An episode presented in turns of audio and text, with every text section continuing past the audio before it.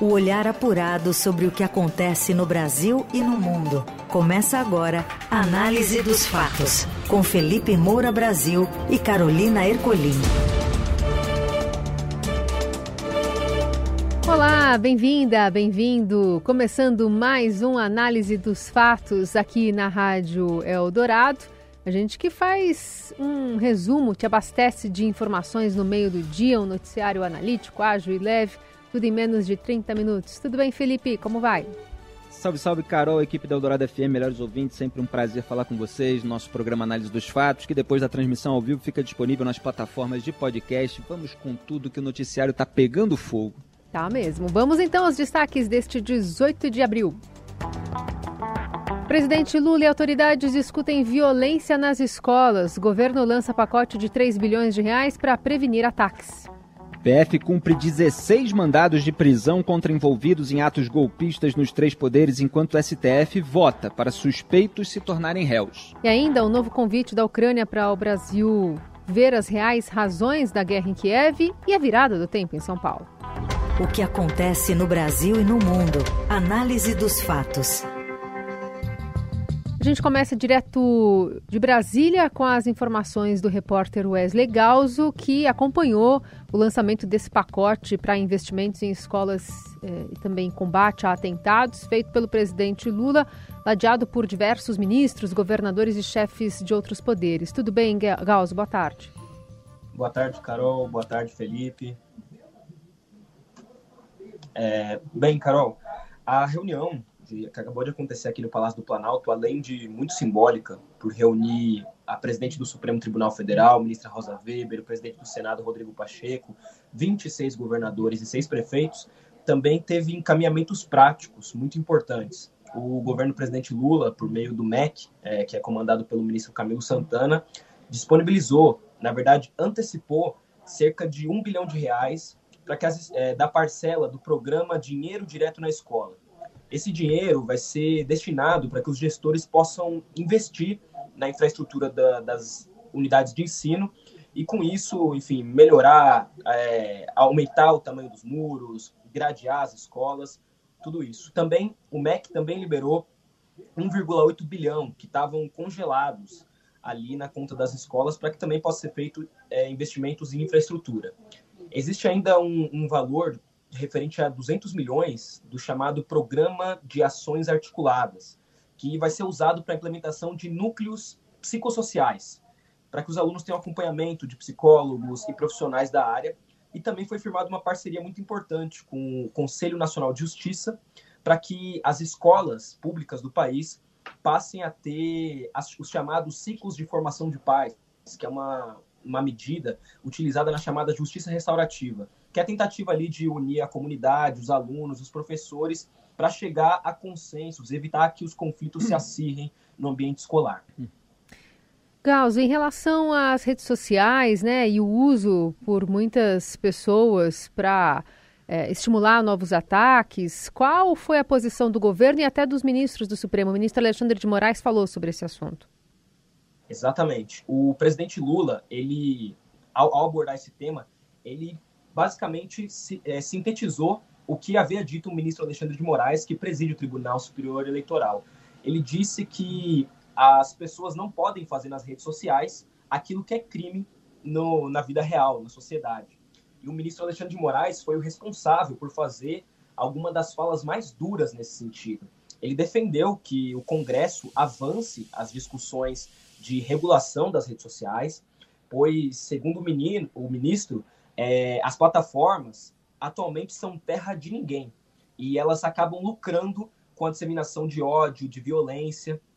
E ele também defendeu que as redes, desde já, é, retirem de maneira automática cinco tópicos que ele considera extremamente nocivos. São eles racismo, homofobia, fascismo, nazismo e ataques contra a democracia. A ideia é que as redes, por meio de uma autorregulação, remova esses conteúdos, qualquer tópico que aborde esses temas, e, e posteriormente faça uma análise para ver se realmente o, o, conteúdo ali mencionado é, merecia ser removido da, da plataforma.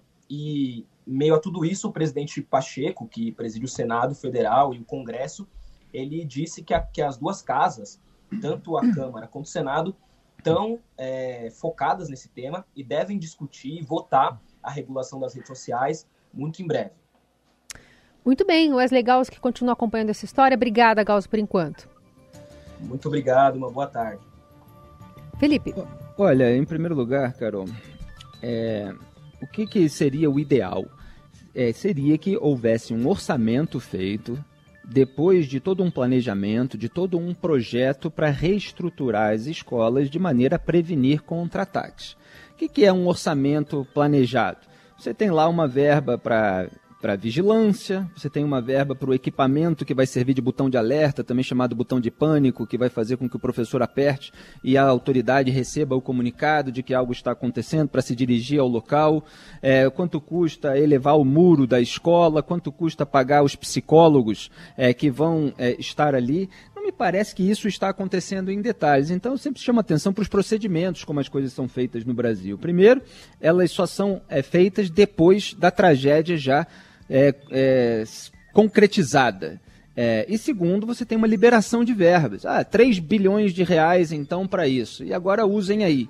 É, esse orçamento que deveria ter todos os detalhes é, colocados, deveria ser público. Quer dizer, deveria se dar publicidade e transparência. O que a gente vê é uma liberação bilionária de verba que a gente não sabe direito como vai ser usado. Né? Provavelmente a gente não vai ter acesso a cada item é, de todo esse projeto de medidas preventivas. Então eu vejo com desconfiança. É, o Lula disse, está na manchete do Estadão nesse momento, que a é, solução não é só dinheiro. É, e está correto, a solução não é só dinheiro. É raro o Lula falar algo que realmente eu concorde, mas nesse ponto, não sei se os motivos são errados, são diferentes, está correto, não é só dinheiro. Você tem que ter um planejamento para que essas medidas preventivas se concretizem e sejam usadas da melhor forma possível. Porque senão você tem uma tragédia, um monte de gente pede dinheiro e depois esse dinheiro vai é, encher aí os bolsos de um monte de gente sem necessariamente ser o melhor projeto, o mais eficaz, é, o mais. É, o, o, de melhor custo-benefício. Em relação à regulamentação das plataformas, é preciso sempre tomar cuidado com a questão do enquadramento. Então, quando o ministro fala essas postagens racismo, homofobia, etc., ora, tem que ver se é racismo mesmo, se é homofobia mesmo. Porque no debate público, seja nos Estados Unidos, seja no Brasil, é, você tem uma ala mais histérica, por exemplo, que considera qualquer divergência sobre é, cotas em universidades, chama de racismo, chama de racista quem tem um argumento contrário. É, chama de homofóbico quem diz que determinadas propostas seriam um privilégio é, para homossexuais e não simplesmente direitos, que iam torná-los desiguais em relação aos outros. Quer dizer, o grande problema de todos esses casos é o enquadramento e quem vai ser responsável por ele. Agora, tem coisas que são mais escancaradas. Quer dizer, se o criminoso está na rede social dizendo que vai cometer um crime, um massacre numa escola, como fez aquele criminoso, autor do atentado aqui em São Paulo, é, é óbvio que você tem que criar mecanismos para evitar isso, para impedir. Mas olhando pelo lado bom, que bom que as autoridades finalmente estão se reunindo é, para tomar decisões sobre o que fazer em relação a isso. Mas, repito, é dever jornalístico, e é o que a gente faz aqui. Precisamos monitorar todos esses passos para ver se realmente isso vai dar em alguma coisa. Na Eldorado, análise dos fatos governo da Ucrânia convidou o presidente do Brasil, Luiz Inácio Lula da Silva, acusado de ser favorável à Rússia, a visitar Kiev para que compreenda a realidade da agressão russa. Porta-voz da diplomacia ucraniana, Oleg Nikolenko, criticou no Facebook o presidente brasileiro por colocar a vítima e o agressor no mesmo nível e por atacar os aliados da Ucrânia que a ajudam a proteger-se de uma agressão assassina. O governo Biden quer ouvir também as explicações do Brasil sobre a sua proximidade com o discurso do Kremlin nos próximos dias e não descarta contatos com o chanceler Mauro Vieira e o ex-chanceler e assessor especial de Lula, o embaixador Celso Amorim. Autoridades americanas desfiam adjetivos para explicar o sentimento em relação aos recentes movimentos da diplomacia brasileira. Decepcionados, preocupados, surpreendidos são algumas das palavras usadas. Mesmo assim, continuam repetindo que acreditam ter no presidente brasileiro um aliado e que ele e a administração democrata de Biden têm muitos valores em comum. Integrante do governo dos Estados Unidos, os integrantes acompanharam de perto a visita do chanceler russo a Brasília. tomaram cuidado em ouvir a declaração pública de Lavrov é, no Itamaraty na versão original em russo. E os norte-americanos sabem que, como diplomata experiente, o chanceler escolhe as palavras para, é, que usa com uma intenção definida. Por isso, ao ouvir a versão russa do discurso, autoridades dos Estados Unidos perceberam que ele usou uma expressão que une duas palavras para qualificar a posição de Brasil e Rússia em relação aos fatos recentes. A expressão não tem similar nem em inglês nem em português e carrega a ideia de um som semelhante que é emitido por duas partes diferentes. De acordo com a apuração do colunista Deodorado Felipe Frazão, houve uma divergência entre as versões do Itamaraty do governo russo para o discurso.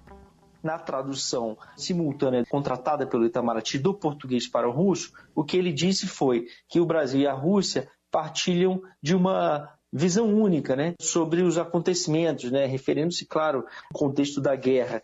E já a tradução que os russos fizeram para o seu público lá na Rússia, que foi feito do russo para o inglês, eles costumam fazer os comunicados também em inglês pelo Ministério das Relações Exteriores da Rússia, eles usaram um tom um pouco abaixo, dizendo que a abordagem dos países para esses acontecimentos no mundo eram similares. Olha, o Brasil do Lula se alinhou, na prática, à tirania russa, que invadiu um país democrático, que mata pessoas e sequestra crianças aos milhares, que rendeu inclusive uma condenação à prisão pelo Tribunal Penal Internacional a Vladimir Putin, por causa desse sequestro de 6 mil crianças ucranianas, levadas para território russo. Estupra mulheres, né? Tem casos aí é, envolvendo membros das tropas russas estuprando mulheres ucranianas, que bombardeia e destrói instituições de ensino, clínicas, hospitais, comércio, degrada o meio ambiente, gera todo um prejuízo que a Ucrânia vai ter que arcar e, obviamente, contará com a ajuda de países democráticos para se reconstruir, reconstruir toda a infraestrutura bombardeada e destruída por ordem é de um tirano. Então, é isso que o Lula faz. Ele legitima moralmente a guerra da tirania russa contra um regime democrático. Ele fala isso sério em entrevistas. Não é piada em festa junina, como a gente vai ver, é um exemplo em outra pauta aqui desse programa. E as reações internacionais estão cada vez maiores. O mundo está entendendo quem é o Lula. É, é, assim, é, claro que sempre tem um componente diplomático, sempre tem uma elegância. Não, o Brasil é um potencial aliado, claro, porque há relações comerciais entre os países, os países não querem perder. Então, sempre há uma elegância nesse trato internacional. Não, é, a gente quer que venha aqui para que compreenda, para que explique. Agora, o Lula é um adulto de 77 anos, está no terceiro mandato presidencial. Eu acho até engraçado é, para não dizer triste, né? quando eu ouço analistas do mercado da comunicação dizer que o Lula errou ao igualar agressores e vítimas. Isso não é um simples erro. Eu esbarro no copo aqui, é, quebra, molha a mesa, etc. Isso é errar. O sujeito está fazendo de uma maneira consciente, de uma maneira oportunista, de uma maneira cínica, colocando os seus interesses acima do horror vivido pelos ucranianos. E as reações começam a acenar com a possibilidade é, de um prejuízo para o Brasil. Então o G7 já está alertando, hoje está notícia nos jornais, para custos severos para quem ajuda a Rússia na Ucrânia. Quer dizer, um recado claro para o governo brasileiro. Então pode haver um prejuízo. Quer dizer, o Lula fazendo essa propaganda russa está condenando o Brasil ao subdesenvolvimento, à pobreza, ao atraso, está distanciando o país do mundo democrático.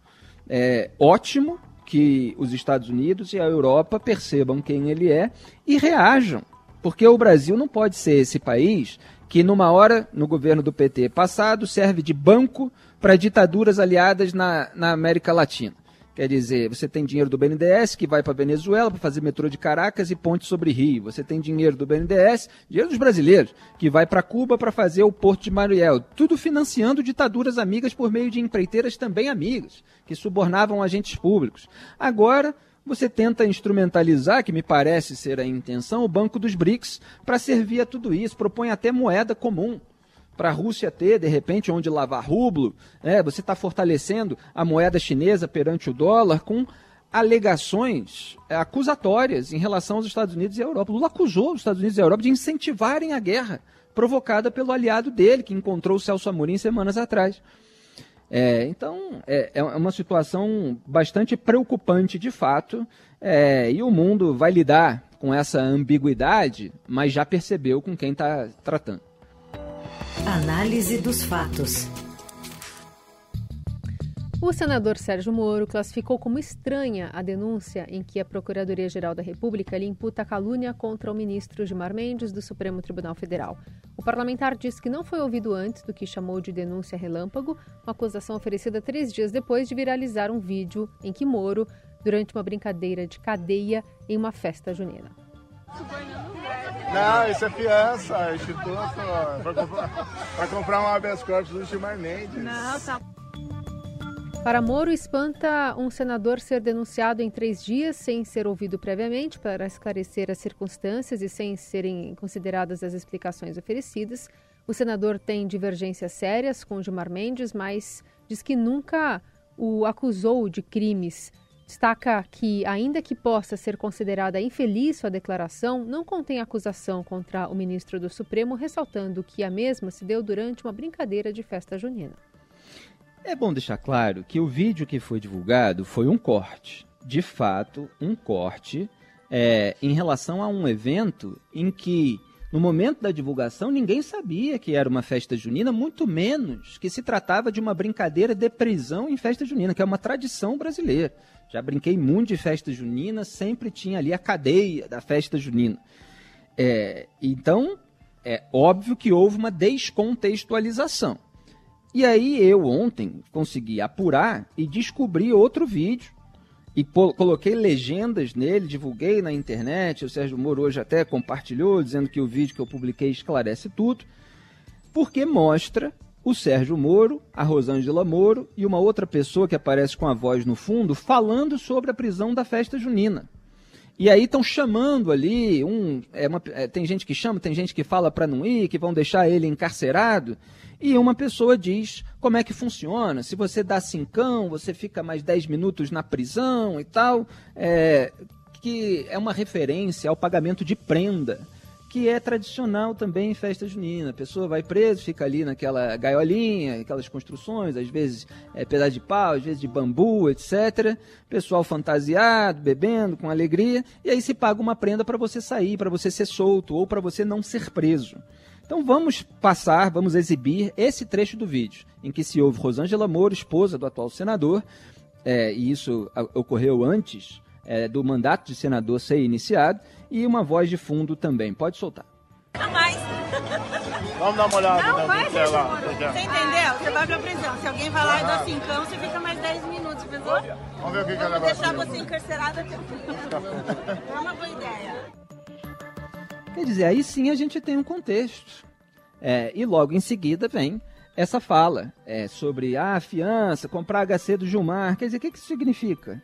É que você tem uma brincadeira sobre prisão de festa junina, em que se paga prenda, etc. E o Moro está fazendo ali uma brincadeira de ser solto na prisão da festa junina comprando HC do Gilmar.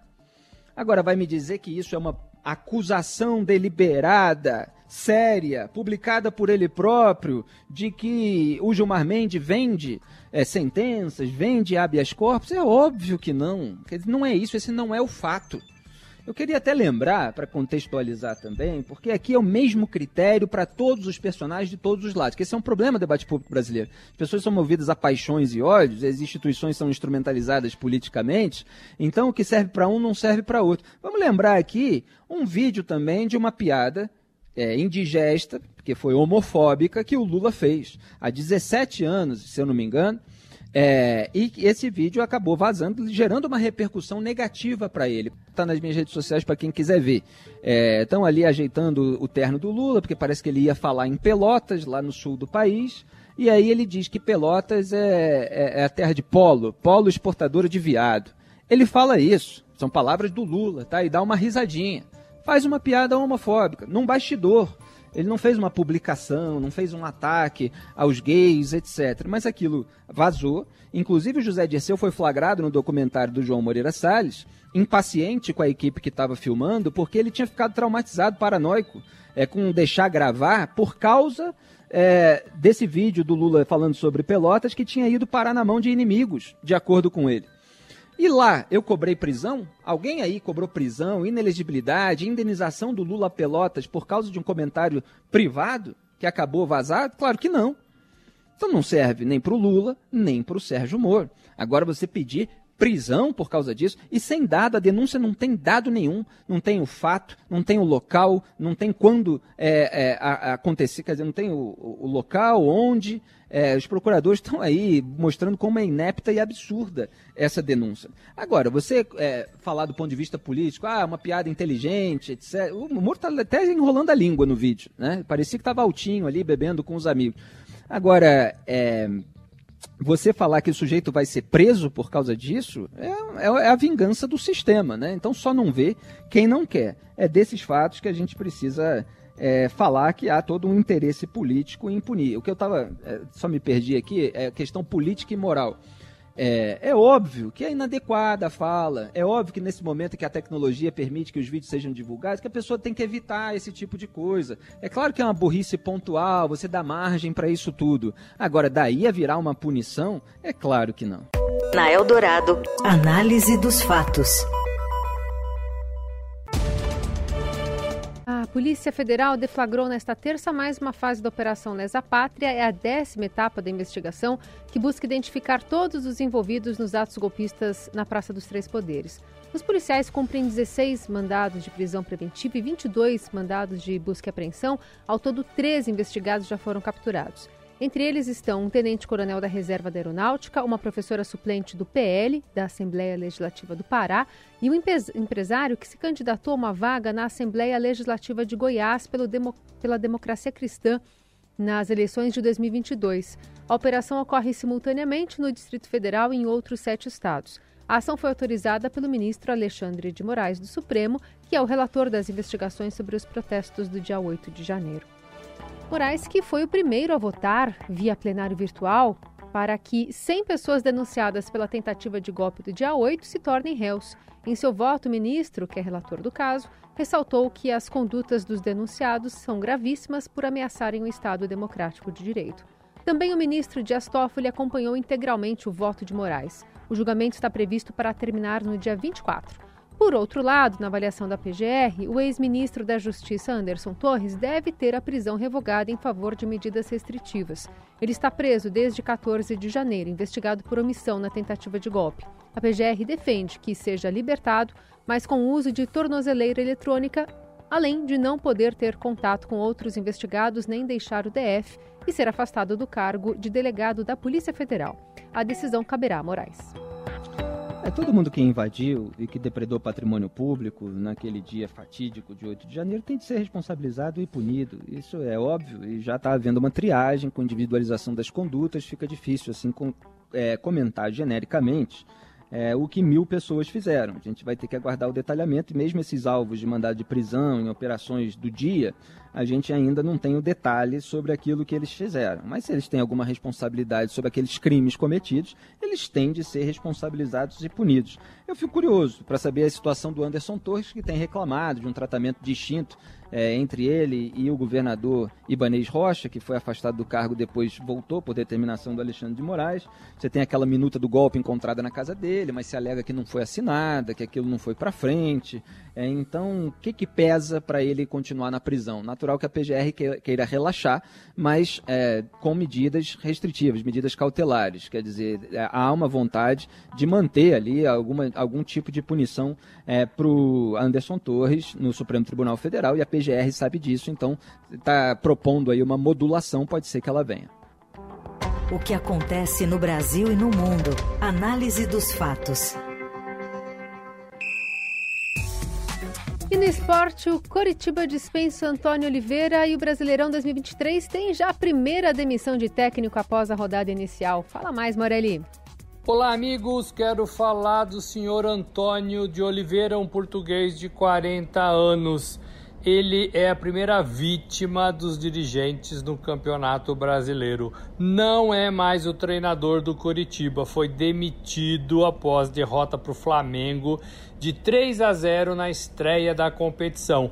Jogou domingo, perdeu por 3 a 0 e foi demitido nesta terça-feira. O primeiro treinador a cair no campeonato nacional. A gente sabe que por aqui, por essas bandas, isso é muito comum, isso é cada vez mais frequente. Há outros treinadores entre os outros times da primeira divisão já ameaçados. Rogério Ceni, por exemplo, do São Paulo, é um deles.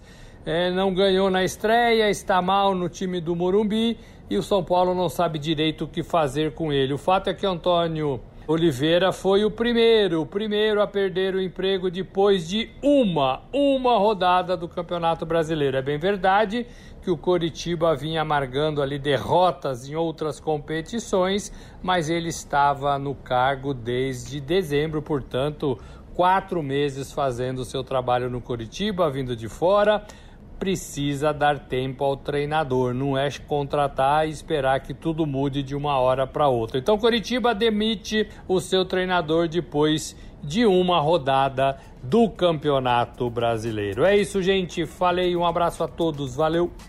Finalmente o Flamengo derrubou um técnico dos outros. Eu tô cansado de ver os outros derrubarem os técnicos do Flamengo. Na Eldorado, análise dos fatos.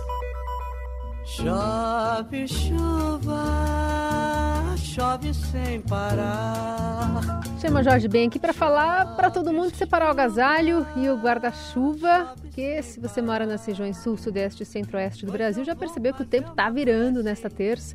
É o outono dando as suas caras, trazendo um tempo chuvoso e uma leve queda na temperatura, mas já a partir desta quarta, o frio e a chuva se intensificam ainda mais, principalmente nos estados do sul e sudeste. Motivo? A passagem de uma forte frente fria, a primeira do tipo continental este ano, que atingirá o Brasil e será seguida de uma massa de ar frio. Por causa dela, chuvas intensas também podem ser registradas nessas regiões. Em São Paulo, alagamentos foram registrados pela manhã e deixaram a cidade em estado de atenção. O aeroporto de Congonhas, na Zona Sul, operou para pousos e decolagens por instrumentos. Foram registrados três voos atrasados. Chuva. Ficamos por aqui. Análise dos fatos tem produção, edição e coordenação de Laís Gotardo. Trabalhos técnicos de Moacir Biasi e o comando da mesa de som é de Carlos Amaral. Muito obrigado a todos. Beijo, Carol. Tchau, melhores ouvintes. Até amanhã. Até. De molhar o meu divino amor, que é muito lindo, é mais que o infinito. Você ouviu Análise dos Fatos. Se você perdeu esta edição ou quer ouvir de novo, acesse radioeldorado.com.br ou assine gratuitamente o podcast no iTunes, Google Podcast, Deezer ou Spotify.